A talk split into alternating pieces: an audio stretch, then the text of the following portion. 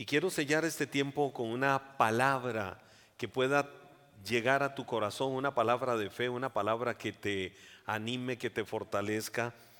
Ah, todos hemos seguramente leído el libro de los Salmos, eh, todos los salmos, 150 salmos, pero hay salmos que destacan, hay salmos que sobresalen. Eh, por lo menos yo creo que para efectos de la mayoría hay un salmo que es el más famoso. Vamos a ver, para muchos, ¿cuál es el salmo más famoso? El Salmo 23.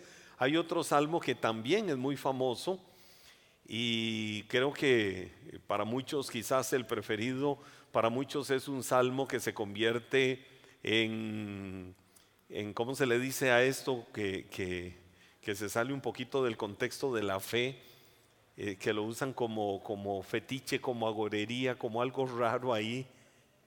Este, ¿Saben cuál salmo? ¿Cuál salmo? El Salmo 91, muy bien. Y hay muchos que usan, no se acuestan en paz y no tienen la Biblia abierta en el Salmo 91 ahí en la mesita de noche. Y casi que es como una atadura, como una adicción, como una necesidad. Y de verdad no sienten placer, no sienten gusto de disfrutar el sueño de disfrutar esa noche porque no tiene la Biblia abierta en el Salmo 91. Se les convirtió en algo religioso, se les convirtió hasta en una forma extraña y hasta ocultista eh, por lo que el Salmo 91 dice. Pero el Salmo 91 para muchos fue escrito por Moisés. Eh, para muchos otros el Salmo 91 fue escrito por David. Hay otros que dicen que el Salmo 91 pues no se conoce su autor. Pero hay una inclinación muy fuerte a creer que el Salmo 91 o lo escribió Moisés o lo escribió David. Eh, algunos lo contextualizan en el caso de Moisés eh, por algunas situaciones muy particulares, otros en David y casi que la mayoría se apega al segundo libro de Samuel capítulo 24, cuando el Señor tiene que someter a David a una disciplina, eh, porque David había censado al pueblo y David, Dios habla con David y David le dice, Señor, prefiero caer en tus manos que caer en manos del hombre. Porque la justicia del hombre es cruel, implacable y destructiva. La justicia tuya, aunque es dura y duele, pero la justicia tuya es diferente. Y entonces el Señor en su voluntad permisiva, eh, valga la redundancia, permitió que viniera una pandemia para que ustedes se sientan familiarizados. Vino una peste, vino una plaga, vino un mal sobre la tierra. Y se dice que desde Berseba hasta Dan, es decir, gran parte de lo que abarcaba el territorio de Israel, eh, murieron miles, decenas de miles de miles de miles de personas. Eh, en ese momento fueron como 70, 80, 90 mil personas que, perecieron, que murieron. Eh, por eso que empezó a atacar, pero que de alguna manera fue no un castigo divino, sino algo que Dios permitió porque el pueblo se había alejado de Dios y porque el mismo David había fallado en su proceder en cuanto a lo que él tenía que hacer. Y entonces Dios permitió eso. Y muchos se inclinan a creer que el Salmo 91 viene por ahí, que David fue el que lo escribió y en uno de los muchos, no pocos momentos duros que David vivió, eh, momentos de quebranto, momentos de humillación delante de Dios, tuvo que enfrentar esta situación. Y ahí escribió el Salmo 91. Yo no sé, alguno de ustedes, eh, sin poner su mirada en la Biblia, si yo le dijera, dime solo el versículo 1 del Salmo 91, no me, no me lo diga nadie. Si yo le dijera, díganme solo el versículo 1 del Salmo 91, eh, nos atreveríamos a decirlo. Yo casi diría, debe de ser como una regla, que todo cristiano sepa por lo menos el verso 1 del Salmo 91. Hago la prueba. Los pongo a prueba. Sí, los pongo a prueba. Eh, Merce, yo sé que Merce le digo y me va a decir todo el Salmo 91. Eh, yo sé que es una mujer que vive apasionada y enamorada de la palabra. Pero vea, si yo se lo pregunto a una de nuestras líderes, a Sonia que está allá.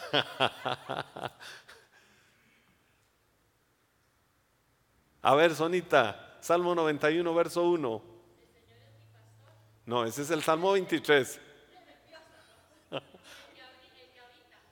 Ajá.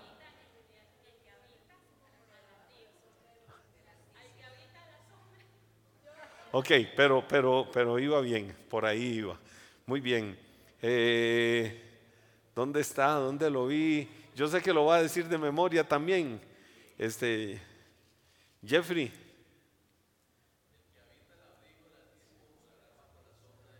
Ok, muy bien. El que habita al abrigo del Altísimo morará bajo la sombra del Omnipotente. ¿Cuántas veces hemos leído eso? O más bien la pregunta, ¿lo hemos leído?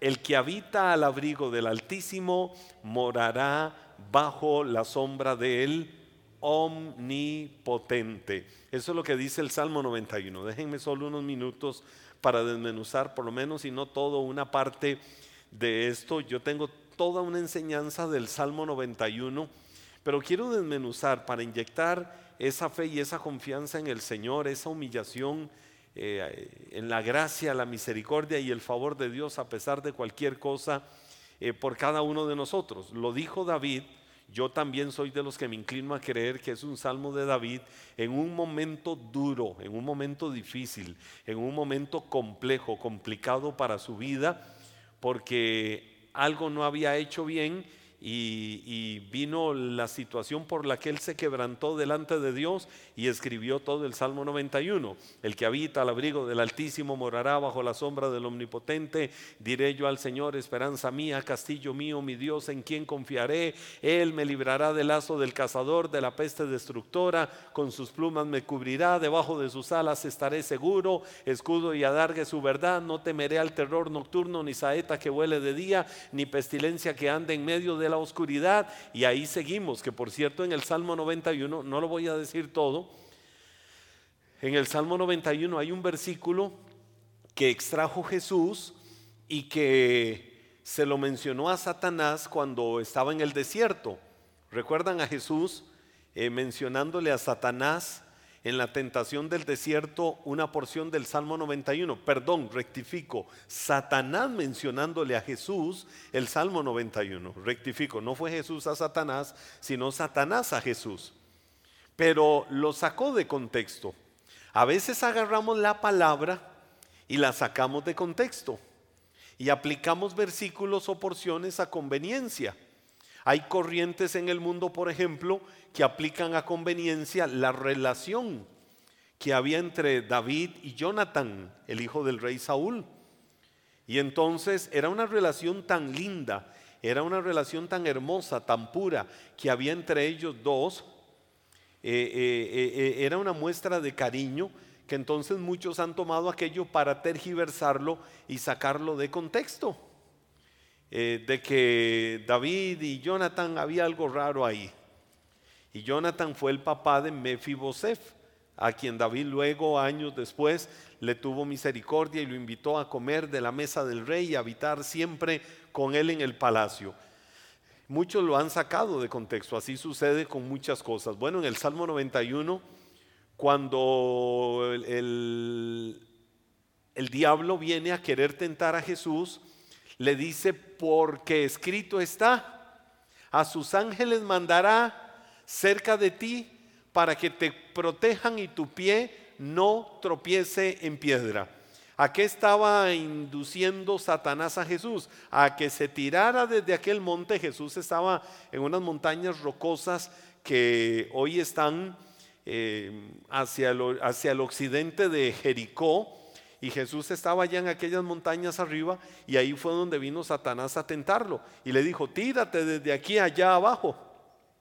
Y él va a mandar, como dice la palabra, porque escrito está, a sus ángeles mandará cerca de ti para que tu pie no tropiece en piedra. Que por cierto, ahí hay un detalle tremendo. ¿Cómo se sabe el diablo la Biblia? ¿Verdad? Porque le mencionó la palabra.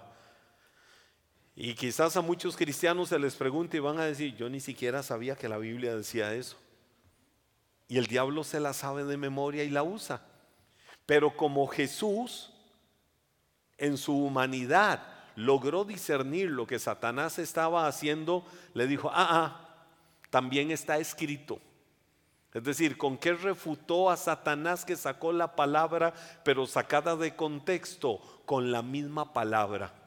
Lo refutó y le dijo, porque también está escrito, al Señor tu Dios adorarás y a Él solo servirás. Y así Jesús también con la misma palabra le fue sacando a Satanás eh, la contraparte y Satanás no pudo eh, provocar en Jesús algo feo en ese momento. Eh, ahora, ¿qué es lo que te quiero decir con esto? Hay verdades que muchas veces el mismo enemigo eh, tiende a querer sacarlas de contexto. El enemigo lo hizo y de alguna manera nosotros, por eso es que tenemos que saberla. Pero bueno, dice el Salmo 91, verso 1. Ahora sí, el que habita al abrigo del Altísimo morará bajo la sombra del Omnipotente. Al contar tres, ustedes lo dicen nuevamente bien fuerte. Uno, dos, tres.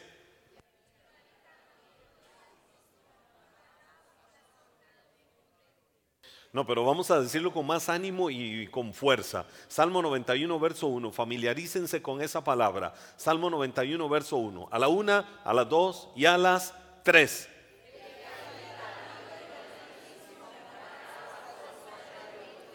El que habita al abrigo del Altísimo morará bajo la sombra del Omnipotente. ¿Sabe que acabamos de leer? Seis verdades poderosas de la palabra de Dios.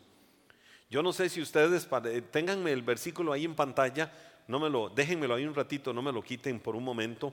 Acabamos de leer seis cosas poderosas de la palabra de Dios y se las puedo segmentar. Número uno, el que habita. Número dos, al abrigo. Número tres, altísimo. Número cuatro, morará. Número cinco, bajo la sombra. Y número seis, omnipotente. Seis verdades poderosas de la palabra del Señor. La primera de ellas, el que habita. Di conmigo, el que habita. De hecho, la palabra habita es, es la palabra hebrea, porque el Salmo 91 está escrito en hebreo, es el Antiguo Testamento. Es la palabra hebrea yashat. La palabra hebrea yashat significa literalmente establecerse, habitual, residir. Todos tenemos una casa donde vivir, ¿verdad? Tenemos una casa en la que estamos, es nuestra residencia. Bueno, la Biblia dice el que habita. Esa expresión habitar literalmente es eso, como yo estoy en una casa, eh, yo moro o vivo en tal barrio, o vivo en tal residencial, vivo en tal urbanización, vivo en tal ciudad, vivo en tal pueblo, vivo en tal caserío, en tal distrito, en tal cantón. Hay un lugar específico en el que habitamos, en el que estoy establecido, en el que soy habitual. No es de que un día yo vivo en Taras y otro día vivo en Kirkot y otro día vivo allá, Paentro y Churuca y otro día vivo para allá, para dentro de Corralillo. No, no, no, yo tengo un lugar donde vivo. Soy habitual en aquel lugar. Soy constante, soy permanente en aquel lugar. Entonces, la palabra hebrea yashat literalmente significa eso, el que es habitual, el que reside, el que habita ahí. Pero también viene de una palabra latín. Estoy con la palabra habitar, el que habita viene de una palabra eh, latín, la palabra latín habitaré, habitaré, que en castellano también eh, la conocemos, ¿verdad? En latín más bien se diría habitare, eh, habitare. Cuando dice el que habita, es muy similar en el latín, habitare. Y habitare significa que ocupa un lugar, que vive en aquel lugar. En el barrio donde cada uno de nosotros vivimos hay un lugar donde estamos establecidos. Cabemos en aquel lugar. Hay espacio en aquel lugar. Y ese espacio es nuestra casa. Y estamos dentro de esa casa. Cuando la Biblia dice el que habita, para que usted vaya viendo cómo se va armando esto del verso 1 del Salmo 91, cuando la Biblia dice el que habita, de lo que está hablando es de eso. El que reside en aquel lugar, el que está establecido en aquel lugar. Etimológicamente hablando, habitar que es lo que dice esa porción del Salmo 91, verso 1, es que vive habitualmente en un lugar, no es nómada. Los nómadas o en el contexto más de oriente, del mundo en Oriente eh, son beduinos que una noche duermen en un lugar, otro día duermen en otro lugar y viven donde les agarre la noche o donde se establezcan durante una pequeña temporada, ya salen de ahí y se van a otra. No, el que habita al abrigo del Altísimo es que es habitual en aquel lugar. Es decir, está definiendo una condición constante que la persona tiene, que está sometido a las reglas del lugar, que está sometido a las normas de aquella casa. Por ejemplo, papá y mamá establecieron normas, establecieron reglas en la casa. Un día de estos me reía con mis sobrinas mi mamá, doña Luz, siempre fue muy estricta. Y mi mamá era, en mi casa, eran muy estrictos con el asunto de los horarios y todo esto.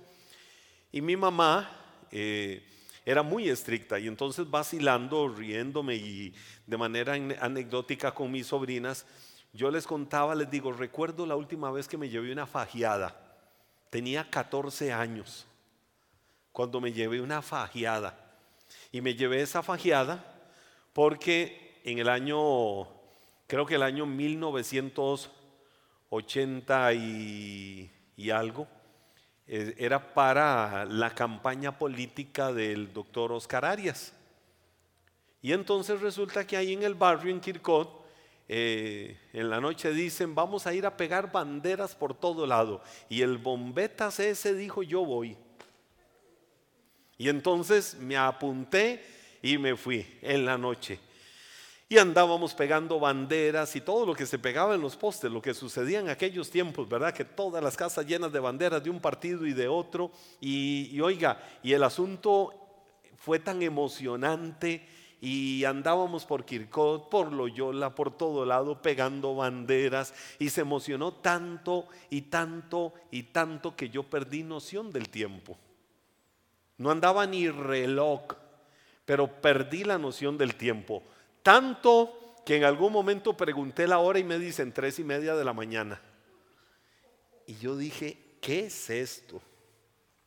Pues resulta que entonces, cuatro y cinco de la mañana, llego yo, había una puerta por el lado atrás que hoy existe, solo que tiene otra forma, donde está la cochera de la casa de mis papás, y llego y abro la puerta calladito para entrar, y cuando abro la puerta, me quedé así. Mi mamá iba saliendo porque se me olvidó que todos los días salía a las 4 de la mañana a caminar.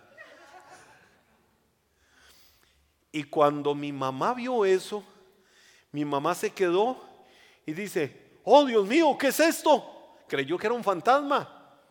Literalmente mi mamá creyó que era un fantasma y se devolvió. Miren, fue tan incrédula que se devolvió y fue al cuarto y dice, si es cierto, no está. Si es Henry. Oiga, ese día no me escapé. No hubo explicación que valiera. ¿Por qué? Porque habían normas en la casa. Hasta el último día que yo habité la casa de mis papás, guardé las normas el respeto. Yo, mire, adulto, mayor de edad, y yo no llegaba a la casa de mis papás porque eh, sabían que yo siempre me movía en la esfera de ministerio y en asuntos de la radio cristiana y todo esto. Y más de una vez nos quedábamos en la casa de algún compañero o nos quedábamos en la radio de madrugada o algo. Yo llamaba a la casa de mis papás y le decía a mi mamá, ma, no voy a llegar por esto o por esto, o voy a llegar tarde, etcétera, etcétera. Pero siempre procuraba hacerlo. ¿Qué me enseñó eso? ¿De dónde saqué yo eso? De que habían normas que se tenían que respetar, de que habían normas establecidas. Entonces, en las casas los papás tienen todo el derecho y libertad de poner y establecer normas de conducta y respeto a los hijos y a las personas que habitan esa casa.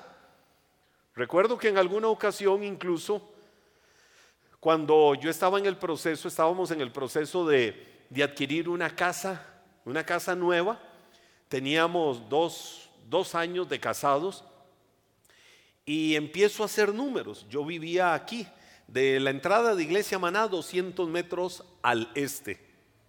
Es decir, dos calles de lado allá.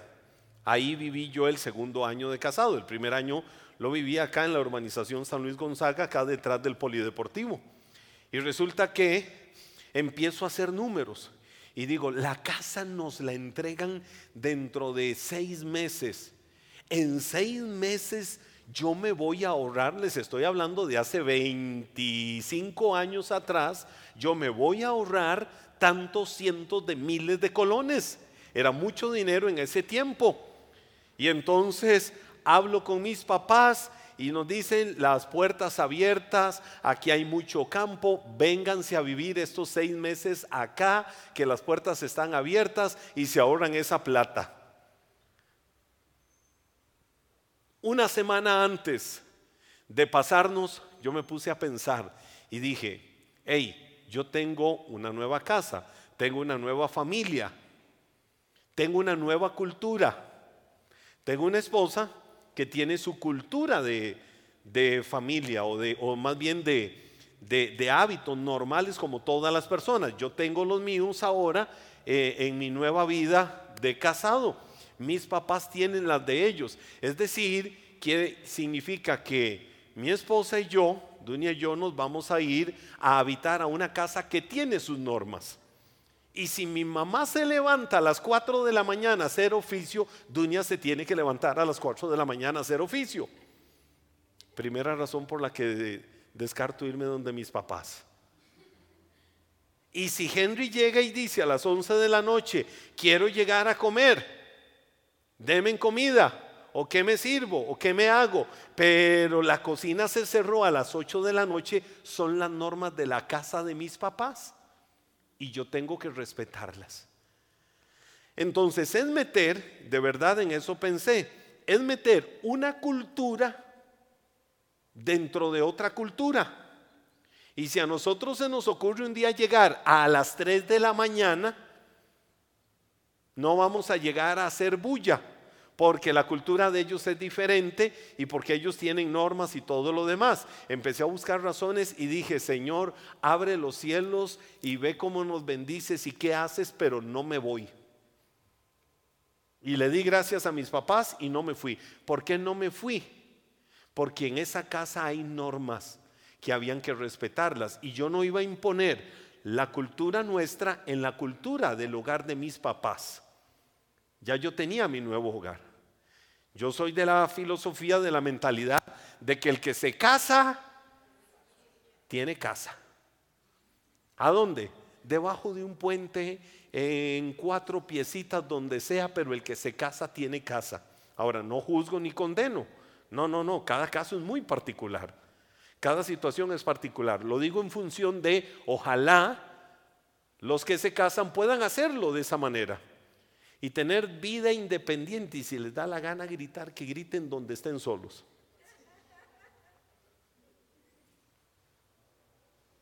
El que tiene oídos para oír, que oiga. Pero a lo que me refiero es a eso. Entonces, cuando la Biblia dice el que habita, la esencia, la esencia de lo que el salmista estaba diciendo es, en la casa del Señor hay normas. Y entonces el que habita está sujeto a las reglas. Ahora viene y dice algo más, bueno, tremendo. Eh, que por cierto, cuando dice el que habita, ya sabemos que habitar significa que está establecido en aquel lugar, ¿verdad que sí? No dice el que visita. Señor, aquí vengo de visita a tu casa. Ah, qué bueno, hace tiempo no venías a mi presencia. Somos hijos de Dios, ¿verdad que sí? Si somos hijos de Dios, ¿dónde habitamos? No venimos de visita, no venimos a aquel lugar. Eh, si yo veo a una persona en algún lugar habitualmente es porque entiendo que la persona vive ahí. Yo no vengo de visita a la presencia del Señor, yo no vengo de visita a la relación con Dios, yo no vengo de visita a la casa de Dios, yo habito en la casa de Dios. Es decir, no se trata de algo ocasional, no se trata de cuando hay problemas, no se trata de cuando hay tiempo, no se trata de cuando se me ocurre, no se trata de que de vez en cuando lo hago, no se trata de que se me vino el mundo encima y voy a empezar a ir a la iglesia.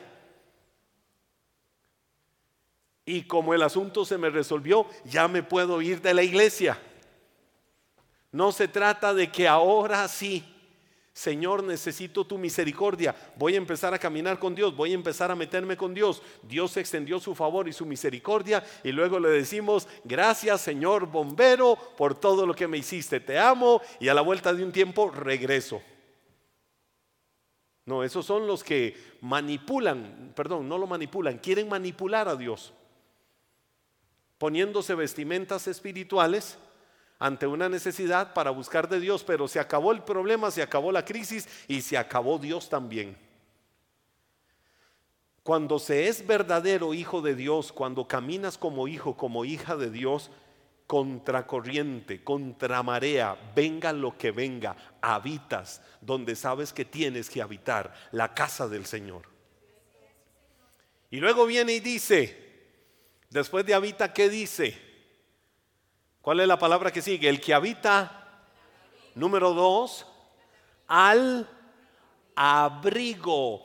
Y la palabra abrigo les va a sonar simpático, porque viene del hebreo seter, como decir seter, seter, y seter se parece a, se parece a suéter. Eh, no sé si es coincidencia de palabras o se fue difuminando eh, ahí eh, a través de las culturas y las lenguas y quedó el, anglo o el inglés sweater, que en nuestro castellano decimos el suéter, pero que es una palabra inglesa, sweater.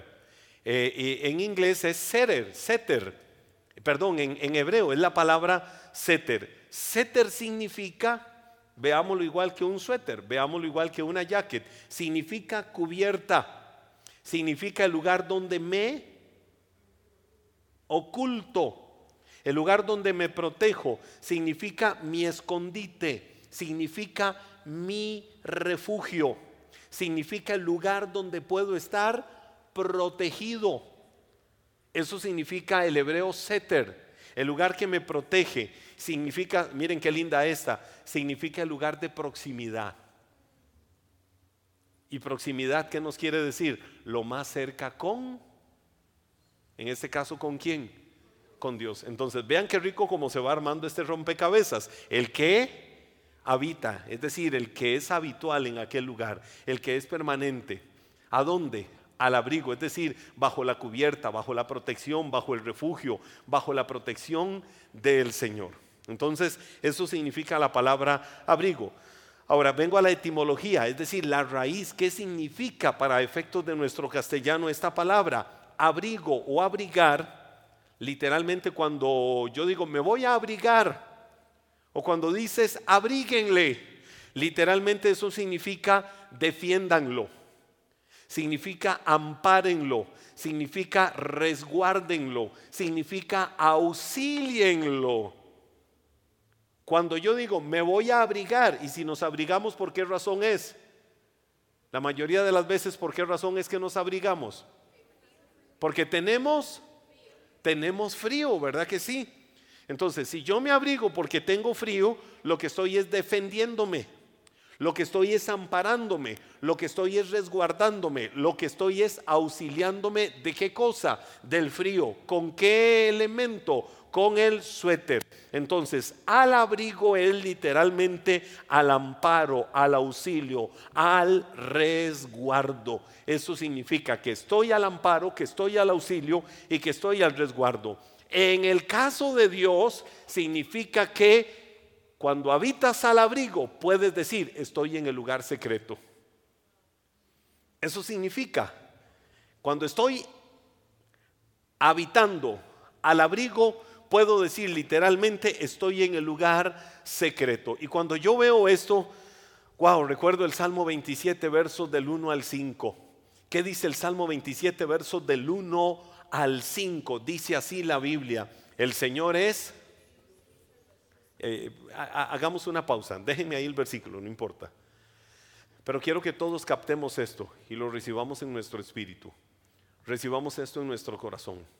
Estamos hablando de que el que habita, el que es habitual al abrigo, al refugio, al amparo, a la protección. Y luego viene altísimo, pero esas dos palabras conjugadas significan el que está en el lugar secreto. En relación con Dios significa lo que a mí me ilustra este salmo. Agarra estas verdades del Salmo 27, versos del 1 al 5, y casi que haz así diciendo, wow, esto fue hecho para mí. Dice, el Señor es mi luz y mi salvación. ¿A quién podría yo temer? El Señor es la fortaleza de mi vida. ¿Necesitabas fortaleza? Para que me ayuden y lo, y lo vayan pasando ahí, para que lo vean. El Señor es la fortaleza. ¿De quién? De mi vida. ¿Quién podrá infundirme miedo? Es decir, se levante lo que sea. El Señor es la fortaleza de mi vida. Y sigue diciendo, mis malvados enemigos me ponen en aprietos, se juntan, bueno, ahí se nos quedó un poquito pegada la pantalla, eh, pero dice, mis malvados enemigos me ponen en aprietos, se juntan y hacen planes de acabar conmigo, pero son ellos los que tropiezan y caen. Aunque un ejército acampe contra mí, mi corazón, ¿qué le va a pasar? no se amedrentará. Aunque me ataquen y me declaren la guerra, en esto fincaré mi confianza. Le he pedido al Señor y solo esto busco, habitar en su casa todos los días de mi vida. ¿Habitar a dónde? ¿Habitar a dónde? ¿En la casa de quién? ¿Cada cuántas temporadas? ¿Cuántas, ¿Cada cuántas temporadas? No, la Biblia dice todos los días de mi vida para contemplar su hermosura y solazarme en su templo. Cuando vengan los días malos, tenemos días malos. ¿Alguno tiene días malos? Sí, todos tenemos días malos. Él me esconderá en su santuario, me ocultará en lo más escondido de su templo, me pondrá en lo alto de una roca. Miren qué maravillosa esa verdad. Y termino esta primera parte. Quiero terminar esta primera parte del versículo 1. Luego seguiremos para seguir estudiando el Salmo 91 y estas ricas verdades. Regresándome, otra vez ayúdenme. El que habita de él, vamos a ver, para que ustedes se familiaricen. El que ¿Y qué significa habita? Eh, a ver, dígamelo en diferentes definiciones. ¿Qué significa habita? ¿El qué? Habita. ¿A dónde? Al. ¿Y qué significa abrigo? Todo eso que ustedes dicen. ¿De quién? ¿De quién? ¿De quién? El que habita al abrigo de él altísimo. La palabra altísimo es la palabra hebrea Elohim. Ustedes podrán, habrán escuchado en algún momento el hebreo Elohim, ¿verdad?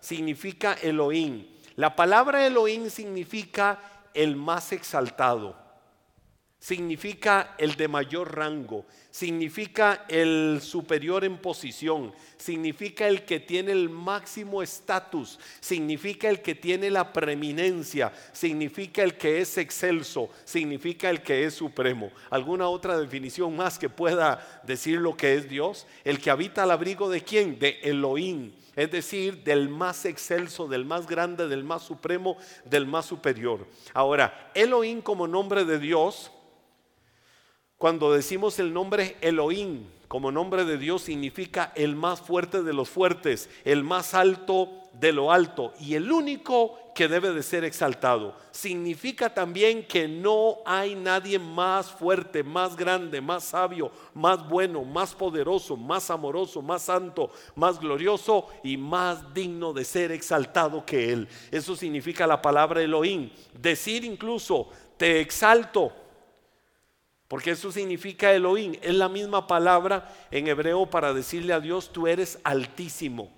El Salmo 57, verso 5 dice, exaltado sea sobre los cielos, oh Dios, y sobre toda la tierra sea tu gloria. Quiere decir que cuando hablamos de Elohim, cuando hablamos de que el que habita al abrigo de Elohim, es decir, habitas bajo la cubierta, habitas bajo la protección, habitas bajo el seguro del que es más grande entre los grandes, habitas en la casa de uno que no tiene a nada ni a nadie superior a él. No hay absolutamente nada ni nadie que sea superior al Dios que te salvó, que te amó, que te redimió y en su casa donde habitas puedes estar seguro y protegido del miedo, protegido del frío, protegido de cualquier cosa porque habitas en la casa de él. Eso es lo maravilloso de saber. Mire, solo la primera parte, les acabo de decir, el 50% del Salmo 90, perdón, del verso 1 del Salmo 91, el que habita al abrigo del Altísimo. Altísimo significa, ¿qué significa? Elohim, el más alto, el más supremo, el excelso, el de mayor estatus, el único que merece exaltación y adoración. Quiero que te pongas de pie en esta noche, le des un buen aplauso a Él.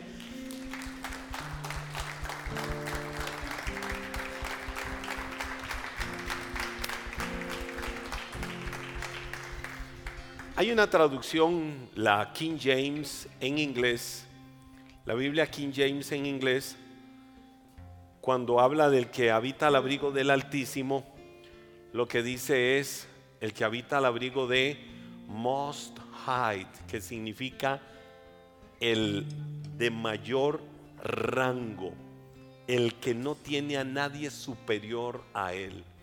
Así es que sal de este lugar seguro, levanta tus manos, sal de este lugar seguro y confiado de que tú no eres un visitante en la presencia de Dios de que tú no eres un visitante en la casa de Dios, de que tú no eres un casual en la casa de Dios. No, es que si eres hijo, hija de Dios, habita su casa. Habita su casa porque Él es el Dios de tu vida. Levántate.